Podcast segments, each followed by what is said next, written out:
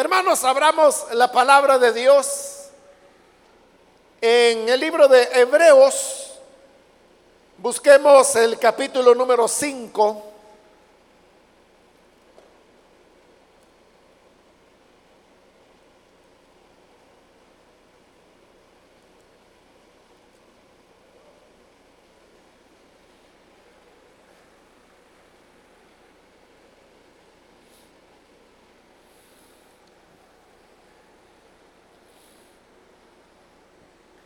Dice entonces la palabra de Dios en Hebreos capítulo 5,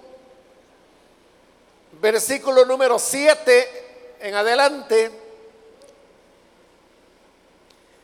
Y Cristo, en los días de su carne, ofreciendo ruegos y súplicas con gran clamor y lágrimas al que le podía librar de la muerte, fue oído a causa de su temor reverente. Y aunque era hijo, por lo que padeció, aprendió la obediencia. Y habiendo sido perfeccionado, vino a ser autor de eterna salvación para todos los que le obedecen y fue declarado por Dios sumo sacerdote según el orden de Melquisedec. Amén. Hasta ahí dejamos la lectura. Por favor, pueden tomar sus asientos.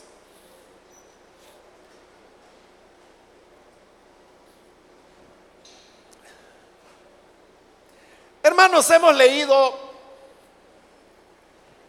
estas palabras del libro de Hebreos que nos hablan sobre el Señor Jesús. Y como lo dice el versículo 7, quien en los días de su carne, y con eso se refiere a, a la encarnación, de cómo Él nació como un hombre semejante a nosotros, vivió todas las etapas de la vida humana, siendo un recién nacido, un bebé, luego un niño, un adolescente, un joven, un adulto. Pero en estos, en estos tiempos de, de su encarnación nos dice la escritura que el Señor ofreció oraciones a su Padre.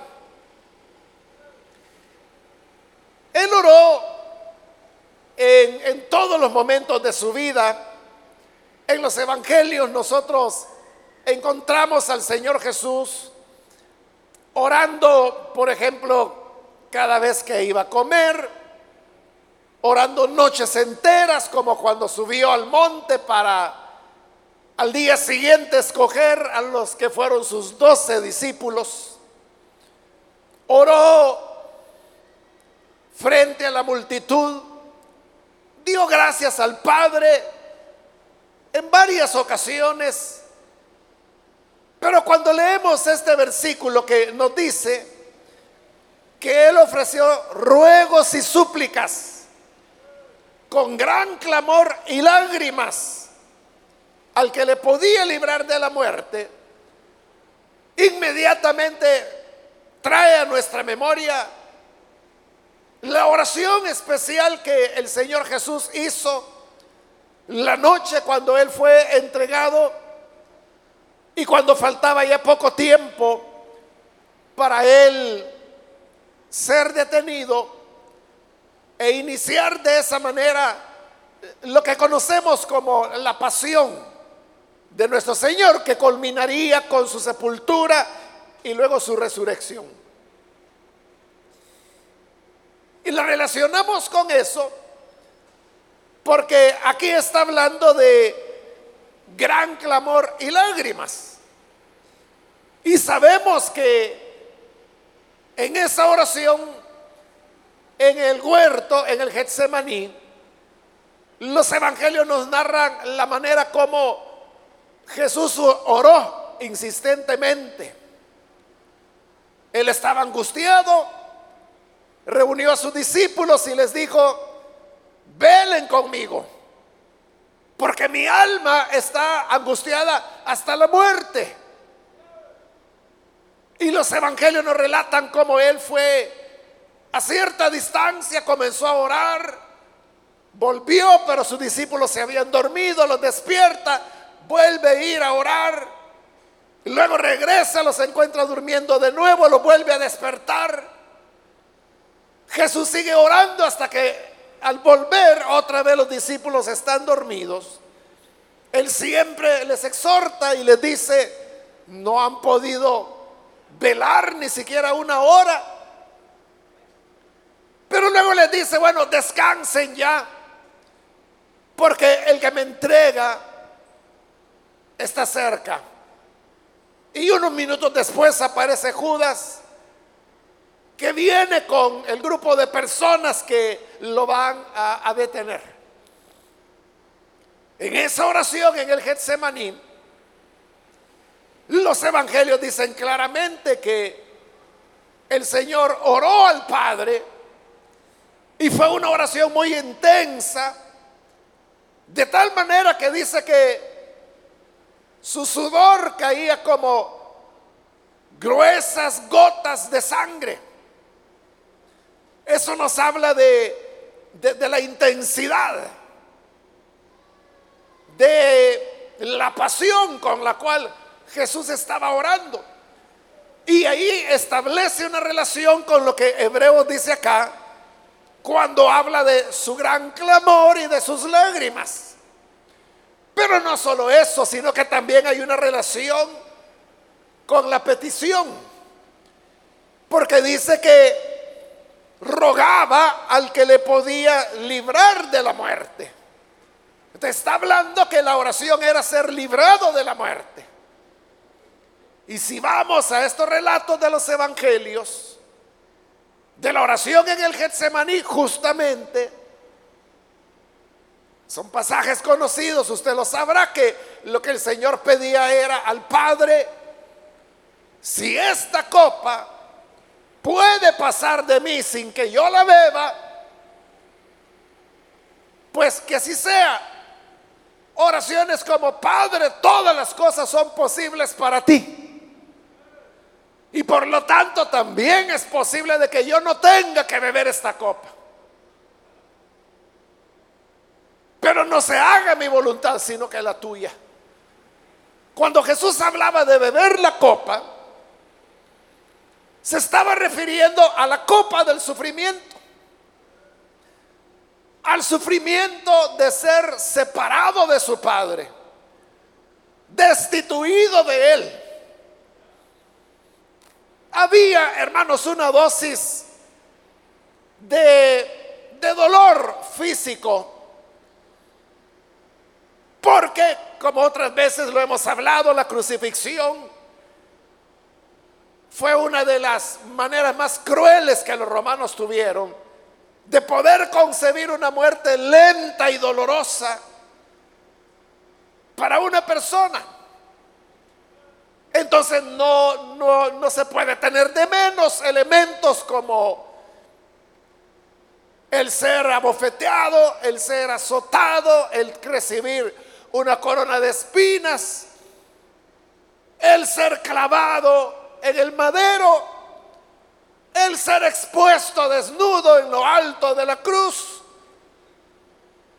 Pero en realidad, aunque eso era dolor, lo que más le preocupaba a Jesús no era ese tema, sino que era el hecho de ser separado de la comunión de su Padre,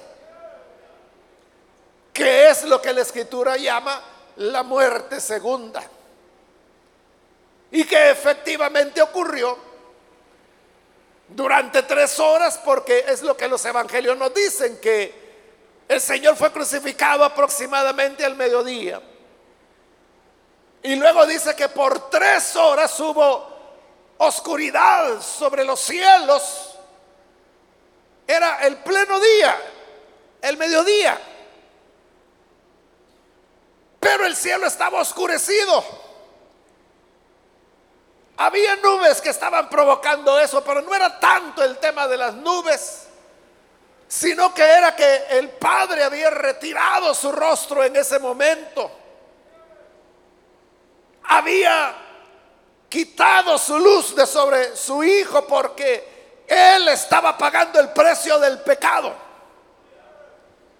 Y usted sabe que el precio del pecado es ser destituidos, separados de la gloria de Dios. Esa es la razón por la cual Jesús en la cruz clamó, Dios mío, Dios mío, ¿por qué me has desamparado? Ese era el dolor de la muerte. Como le digo, muerte segunda que Jesús preveía. Y era esa copa del dolor la que le pedía al Padre que pase de mí sin que yo tenga que beberla. Todas las cosas son posibles para ti, Señor. Y como todo es posible para ti, tú puedes salvar sin necesidad de que yo tenga que beber esta copa de la muerte, sin que yo tenga que ser separado de ti, sin que yo tenga que perder la luz de tu rostro. Todo esto lo resume este versículo de Hebreos cuando dice que Cristo en los días de su carne ofreció ruegos, súplicas, con gran clamor, lágrimas al que le podía librar de la muerte. Y note cómo termina el versículo. Fue oído a causa de su temor reverente y usted sabe que la expresión fue oído es una expresión que se usa muchas veces en la Biblia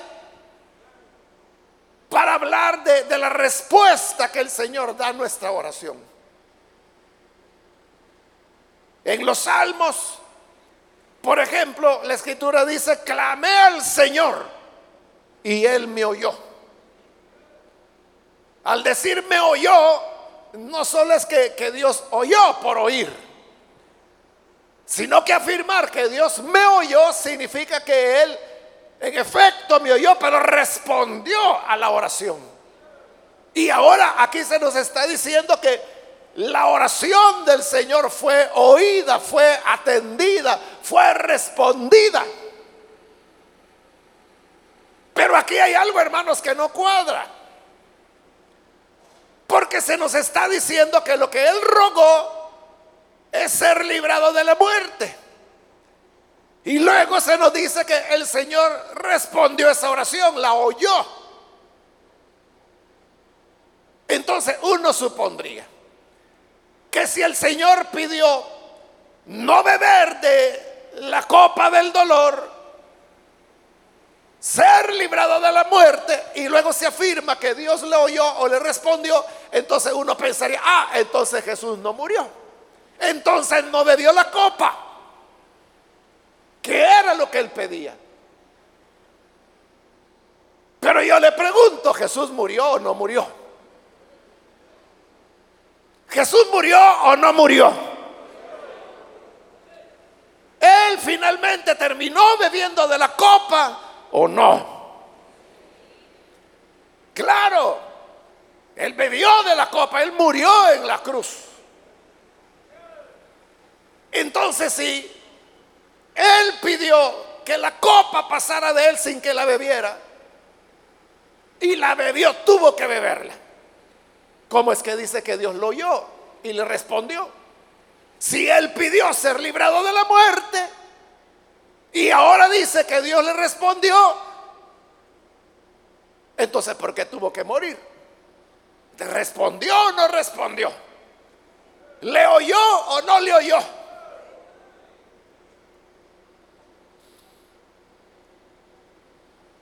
Acá, hermanos, tenemos en estos versículos una enseñanza de fondo, diría yo que nos hace reflexionar precisamente en lo que estamos hablando. Porque de nuevo la pregunta, el Padre realmente lo libró de la muerte o no. Jesús murió en la cruz. Y no solo murió, fue sepultado. Es decir, es un hecho que él murió. Recuerde los soldados romanos. Cuando llegó a Pilato la noticia de que Jesús ya había muerto, porque José, el de Arimatea, había llegado para pedir el cuerpo. Pilato se sorprendió porque el Señor, según lo que José estaba diciendo, había muerto demasiado rápido. En otras ocasiones le he explicado que las personas que eran crucificadas, lo cual los romanos lo hacían a veces por miles, podían permanecer crucificados por tres días, cuatro días, cinco días. Había algunos que incluso llegaban a diez, once días antes de morir estando crucificados. Y Jesús estuvo crucificado como seis horas. Es lo que dice el Evangelio de Marcos, que fueron seis horas que estuvo crucificado. Claro, entonces cuando José llega delante de Pilato y le pide que le entregue el cuerpo de Jesús, Pilato, ¿qué? Ya, ya murió. O sea, si para él faltaban días para que muriera. Y no ha pasado nada más que seis horas, pero ahí está José diciéndole que le entregue el cuerpo. Pilato no quiere creer. Entonces manda a unos soldados que se mire, vayan y vean si verdaderamente este está muerto o no. Entonces los soldados llegan, ven a Jesús y verifican que verdaderamente ha muerto. Está muerto, de verdad, muy, muy pronto, pero está muerto.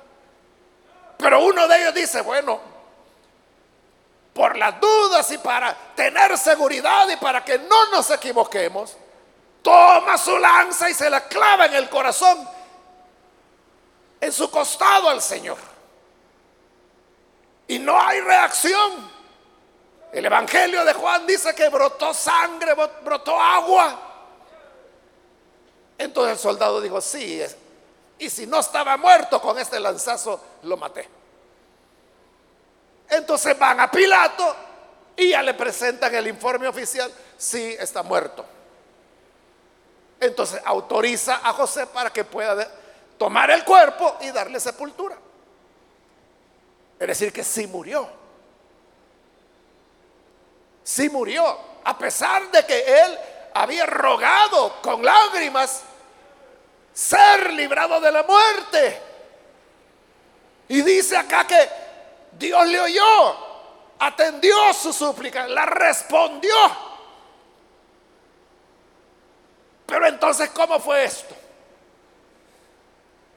En verdad Jesús no fue librado de ser destituido del Padre, que era la copa de dolor que él no quería beber, pero la bebió, como ya le dije, durante esas tres horas de oscuridad y cuando él mismo clamó y preguntó, Padre, Dios mío, Dios mío, ¿por qué me has desamparado? Murió físicamente, como acabo de explicarlo,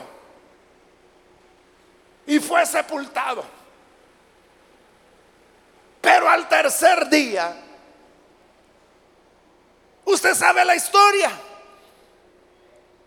Allá iba María Magdalena, otras dos mujeres con ella, porque la sepultura del Señor se había hecho rápidamente porque venía el día de reposo. Entonces ellas dijeron, bueno, se, sepultó al Señor y no se le dieron los honores. Ellas traían especias aromáticas que era la costumbre. Colocarlas en el cuerpo. Y ellas iban ese primer día de la semana temprano y en el camino iban pensando quién nos va a poder mover la piedra de entrada al sepulcro para que podamos colocar las especies aromáticas en el cuerpo de Jesús. Pero cuando llegan al lugar ven que la piedra ya está movida. Y ellas se sorprenden porque no está cerrado, está abierto. Entran, ven que el lugar donde el cuerpo del Señor fue depositado, no hay nada. Que la mortaja con la cual había sido envuelto el cuerpo del Señor, la han doblado y está a un lado del sepulcro donde el Señor fue colocado. Y para completar, hay un varón. E-, ellas, ellas, lo vieron así como un joven vestido con una túnica blanca. Después se nos dirá que es un ángel. Y este joven le dice, ¿por qué buscan al que está vivo entre los muertos? Miren que Él no está aquí. Él ha resucitado. Vayan y díganle a los discípulos que vayan a Galilea. Ahí Él se encontrará con ellos tal como se los dijo antes de morir. Las mujeres quedan asustadas, sorprendidas ante el anuncio que el ángel le está dando. Bueno, así comienza el relato de la resurrección. Pero usted sabe que Jesús ha sido resucitado. ¿Y qué significa la resurrección? La resurrección significa ser librado de la muerte. ¿Y qué es lo que Jesús pidió con ruegos y con lágrimas? Que le librara de la muerte. Por eso es que la escritura dice que fue oída, fue atendida su oración. Porque estando muerto, el Señor no lo olvidó. No dejó que su cuerpo viera corrupción, sino que lo levantó al tercer día de la tumba. Lo libró de la muerte.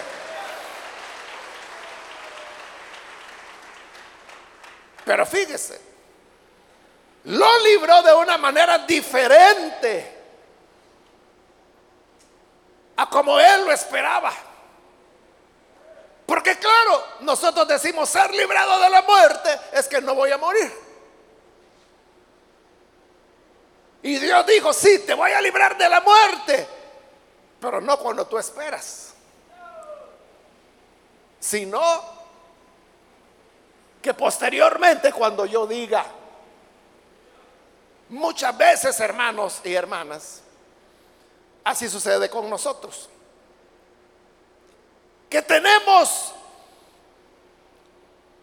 peticiones que hacemos a Dios y quizás al hacer esas peticiones, cuales sean, nuestra mirada está puesta a muy corto plazo. Pero Dios es alguien que, que ve a largo plazo. Él tiene una perspectiva a largo plazo. Y en esa visión, Él tiene una respuesta para nosotros, pero no es en el momento cuando lo esperamos. Nosotros, como somos humanos, todo lo queremos pronto. El tipo de respuesta de Dios a la oración que nos encanta es la respuesta inmediata. De lo cual hay ejemplos en la Biblia. De hombres que oraron e inmediatamente el Señor dio la respuesta. Eso nos gusta. Eso quisiéramos. Pero hay ocasiones en las cuales, como esta, en la que Jesús pidió ser librado de la muerte, pero no inmediatamente. Él pidió no beber de la copa del dolor, pero tuvo que beberla. Tuvo que morir, tuvo que ir a la cruz, tuvo que ser maltratado, tuvo que entregar su espíritu e incluso ser sepultado durante los tres días y tres noches, como dice la escritura, profetizado desde la época de Jonás, que es lo que él habría de estar en el centro de la tierra, dice el Evangelio de Mateo. Pero luego Dios le responde su oración. Le responde resucitándole. Hermanos, en algunas ocasiones, en algunas enseñanzas yo le he contado del caso de una hermana hace años atrás, muy señora ella, que llegaba a la iglesia y siempre me pedía oración por su hija, la conversión de su hija, la conversión de su hija. Y yo le decía, está bien hermana, vamos a orar. En una ocasión me dijo, fíjese que mi hija va a venir a la iglesia. La hija de ella ya era una adulta, no era una niña, era ya una, porque la hermana misma ya era pues anciana. Y, y, me dijo, yo la voy a traer el domingo, me dice, y yo lo que quisiera es que por favor al terminar el servicio usted platicara con ella. Lo que ella quería era pues que yo le hablara de Jesús. Porque las personas así son, ¿verdad? Creen que uno puede convertir a la gente o creen que porque uno hable con ella se van a convertir. Y, no, no es así. Pero bien, yo no le iba a decir que no a la hermana. Está bien, le dije yo. Llegó las, la hija de ella, estuvo en el culto, escuchó todo, escuchó la predicación. Yo hice el llamado, obviamente no pasó. Y al terminar el culto, pues yo me acerqué porque si hemos quedado con la hermana. Me presenta la hija y entonces yo platiqué con ella, pero ella, en pocas palabras, lo que hizo fue burlarse de la congregación, de la gente que llegaba, de la manera como adorábamos. Y claro, yo solo pues la escuché y nada más. La hermana, la mamá de ella, que era una señora que oraba y oraba por la conversión de su hija, falleció. Falleció la hermana y entonces fuimos al funeral. A mí me tocó en esa ocasión dar la reflexión bíblica, ahí estaba la hija de ella.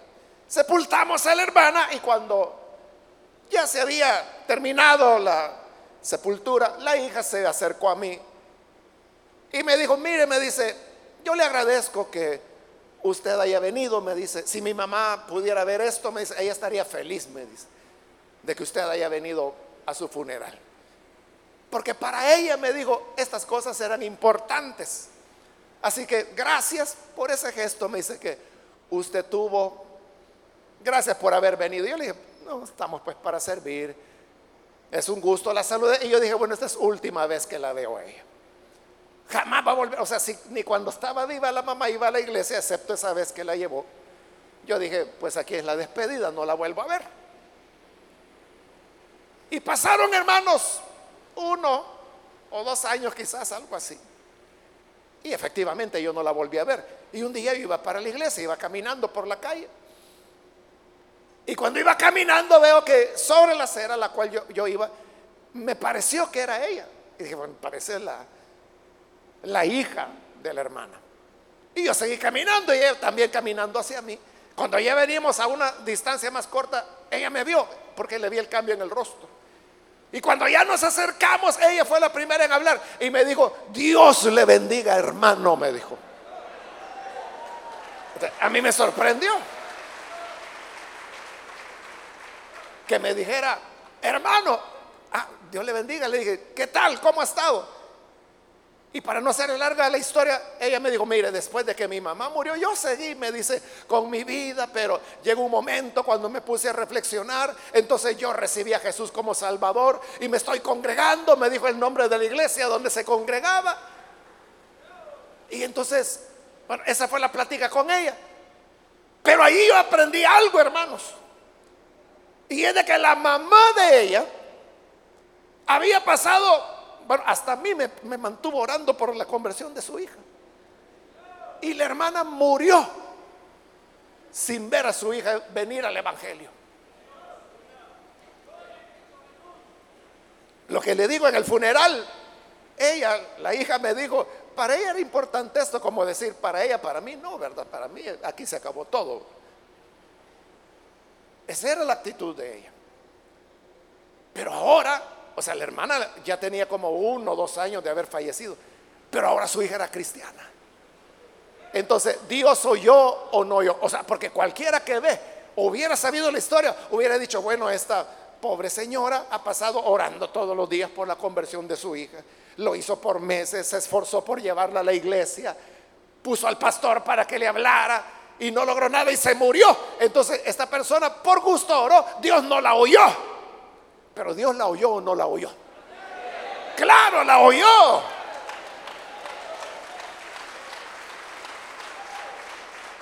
Ella ya no estaba aquí en esta tierra para poder haberlo visto.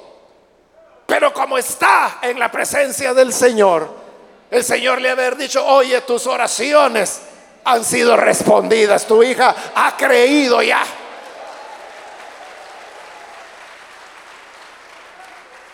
Es a lo que me refiero, que la respuesta a la oración no necesariamente es cuando queremos.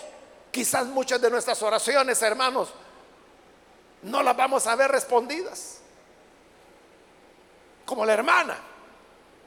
O como en el caso de Jesús, que él decía, que no beba yo de la copa. Y la tuvo que beber. Y la petición era ser librado de la muerte. Y tuvo que morir. Pero sí fue librado. Solo que después de haber gustado la muerte. Entonces, ¿por qué Dios hace esto? ¿Es que Dios está jugando con nosotros? ¿O es que Dios es como caprichoso y dice, no va a ser cuando tú dices, sino cuando yo diga? Porque yo digo, o sea, eso suena como egoísta, como caprichoso, ¿verdad? Pero no es eso. Aquí lo está diciendo el pasaje. Dice el versículo 8, y aunque era hijo, pero note que hijo está en mayúscula. Es decir, aunque era el Hijo de Dios, el unigénito, por lo que padeció, aprendió la obediencia. ¿Por qué Dios no le respondió en el momento que él pidió? O sea, sí le respondió, pero después, ¿verdad? Pero ¿por qué no en el momento que su hijo, el único hijo, lo pidió? Porque ahí dice, Dios quería que su hijo aprendiera obediencia. Esto no significa que antes él era desobediente. No, lo que significa es lo que la escritura dice, que entre el Padre y el Hijo no hay una dependencia el uno del otro.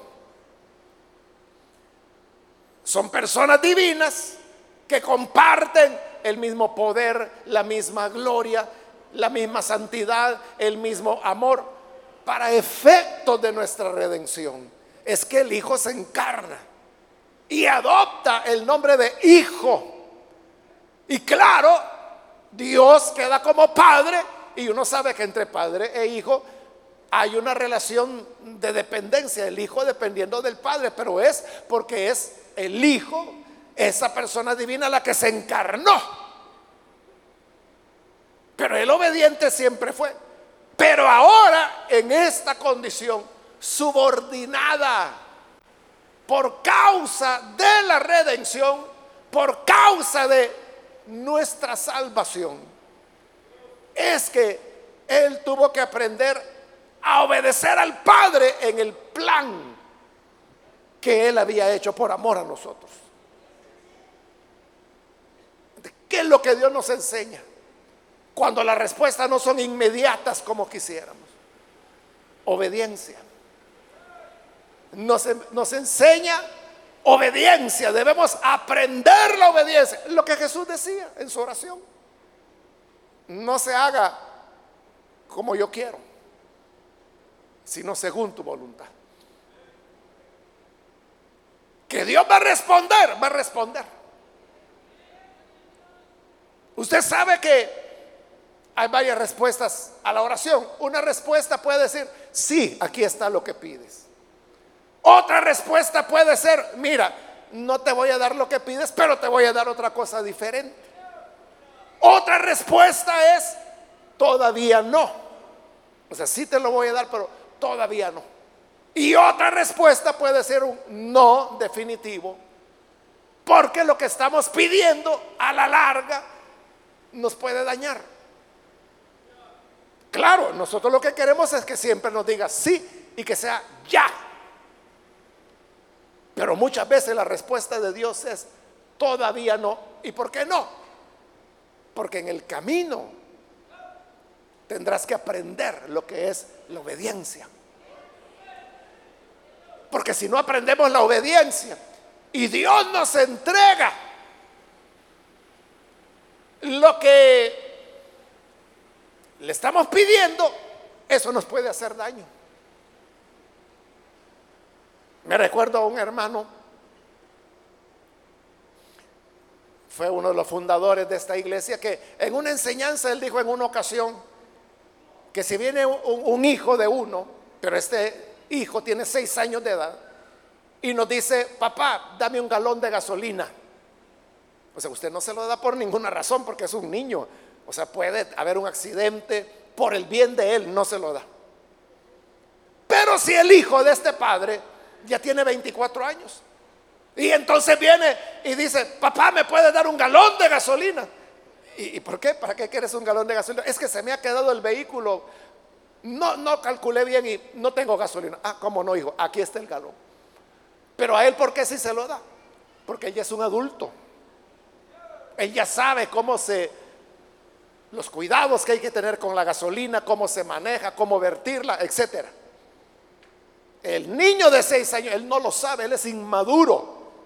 Así es Dios. Él es un padre que nos ama. Y él sabe cuándo estamos preparados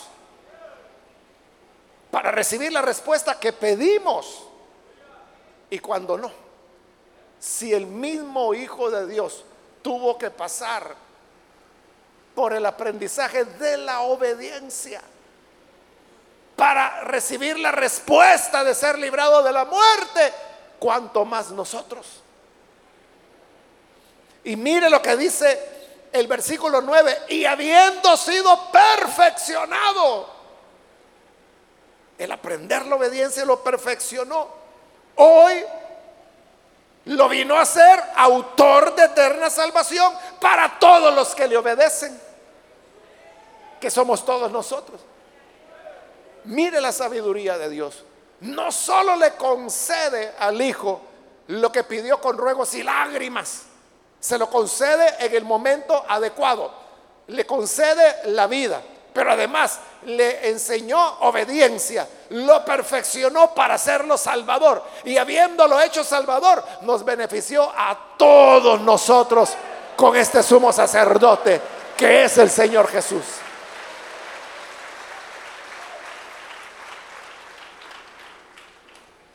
Entonces uno podría decir, bueno, diciéndolo en lenguaje popular, ¿verdad? Dios mató cuatro pájaros de un tiro en una sola petición. Eso es lo que nosotros no alcanzamos a ver. Y podemos volvernos como niños caprichosos y decir, es que no me dio lo que le pidió. Es que yo le pedí que tal o cual cosa. A veces, hermanos, yo, entiendo, ¿verdad? Es una cuestión muy humana, pero a veces hay personas que vienen, hermano, por favor, ore por mi abuelito que está muy mal de salud. Y yo le pregunto, ¿y qué edad tiene su abuelito? 99 años. Claro, yo entiendo, ¿verdad? Que humanamente uno no quisiera que la persona partiera. A uno no le importa que tenga 100, que tenga 105, que tenga 110. Uno lo que no quiere es que, que se vaya un día, ¿verdad? Pero 99 años, hermano, esa ya es una vida que hay que celebrar darle gracias a Dios por la larga vida, pero es lo que este mismo libro de Hebreos dice, está establecido para los hombres que mueran. Y uno no puede ir contra eso. Uno no puede ir contra eso. Hay un momento cuando, bueno, sí, yo quiero a mi abuelito, yo no quiero que él parta, pero ya tiene 99 años. No será hasta egoísta que yo quiera continuar reteniéndolo. Quizás no será que Dios, en lugar de que yo pida Señor, sálvalo, dale unos años más de vida. Más bien no será que Dios quiere que diga, Señor, gracias por haberme dado a mi abuelito. Dame gracia para que en el tiempo que le tenga yo esté al lado de él, que le muestre amor, que le pueda expresar lo que él significó para mi vida. Y agradecidos lo vamos a entregar a ti. ¿No será eso lo que Dios quiere? Como le digo, yo entiendo el aspecto humano. Uno siempre quiere las respuestas. Pero Dios tiene una visión. Dios ve mucho más allá. Dios sabe lo que está haciendo.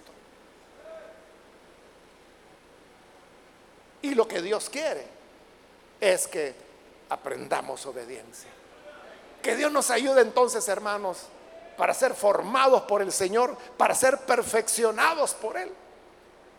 Y siempre, siempre, ¿cómo nos responda? ¿Cuándo nos responda? Siempre será lo mejor, lo más sabio y la expresión más grande de amor que tiene para nosotros. Aunque no sea inmediato y no sea exactamente lo que pedimos. Vamos a orar, vamos a cerrar nuestros ojos. Y antes de hacer la oración, yo quiero invitar, si hay con nosotros algún amigo o amiga que todavía no ha recibido al Señor Jesús como su Salvador, pero usted ha escuchado hoy la palabra de Dios. Y habiéndole escuchado, es posible que usted haya encontrado respuestas a preguntas que se ha hecho en varios momentos de su vida. Tal vez usted ha preguntado por qué Dios no me respondió o por qué Dios no oyó a esta madre. ¿Por qué Dios no me concedió casarme con tal persona si Dios sabe que mi intención e-, era pura, era ser feliz a esta persona? Pero Dios nos conoce mejor que lo que nosotros mismos nos conocemos. Y Él sabe guiar nuestros pasos. Y en el proceso aprendemos la obediencia. Quiero invitar entonces si hay algún amigo o amiga que quiere aprender hoy esa lección de la obediencia. Yo le invito para que como un primer paso de obediencia, ahí en el lugar donde está, se ponga en pie, por favor, en señal que usted desea recibir a Jesús. Y nosotros queremos orar por usted. Aquí adelante hay una persona que ya ha pasado, Dios la bendiga. Hay alguien más que necesita venir a Jesús. Recibirle como Salvador. Por favor, donde se encuentra, póngase en pie. Venga el Hijo de Dios. Muy bien, aquí hay un joven también que se pone en pie, que Dios lo bendiga. Alguien más que necesita venir a Jesús. Puede ponerse en pie. Muy bien, aquí en medio hay otra persona. Dios la bendiga, bienvenida. Alguien más que necesita venir a Jesús puede ponerse en pie. En el lugar donde está, con toda confianza, póngase en pie. Y nosotros lo que queremos hacer es orar por usted. Por eso le pedimos ponerse en pie para saber quiénes son las personas por las cuales vamos a orar. ¿Hay alguien más? Puede ponerse en pie. Hágalo con toda confianza. Dios en su bondad es sabio y Él nos ama más allá de lo que nosotros podemos imaginar. Y por ese gran amor que nos tiene, siempre da la respuesta en el tiempo cuando sabe que más nos aprovechará. ¿Hay alguien más? Póngase en pie. También quiero ganar tiempo e invitar si hay hermanos, hermanas que se han alejado del Señor pero hoy necesita reconciliarse. De igual manera, en el lugar donde está, póngase en pie. Si usted se alejó de Jesús, pero hoy necesita volver a Él. Puede ponerse en pie. Muy bien, aquí hay otra persona, Dios la bendiga. Siempre aquí en el pasillo central hay un hombre que viene, Dios lo bendiga. Más atrás viene otro hombre, Dios lo bendiga. De este lado, en el costado, hay otra persona que viene, Dios lo bendiga, bienvenido. Alguien más que pasa en este momento puede venir. Acérquese con toda confianza. Muy bien, aquí hay otra persona, Dios la bendiga, bienvenida. Aquí más atrás hay otro hombre que pasa. Dios lo bendiga, bienvenido. Otra persona que necesita venir a Jesús puede ponerse en pie. Si es primera vez que viene el Señor o si se está reconciliando, póngase en pie y venga, vamos a orar. Muy bien, aquí hay otra persona, Dios la bendiga, bienvenida. Aquí hay otro hombre que se pone en pie. Dios lo bendiga. Bienvenido. Alguien más que necesita venir al Señor puede ponerse en pie. Si es primera vez que viene a Él o si se está reconciliando, puede pasar. Es el momento cuando vamos a orar por quienes buscan obedecer al Señor.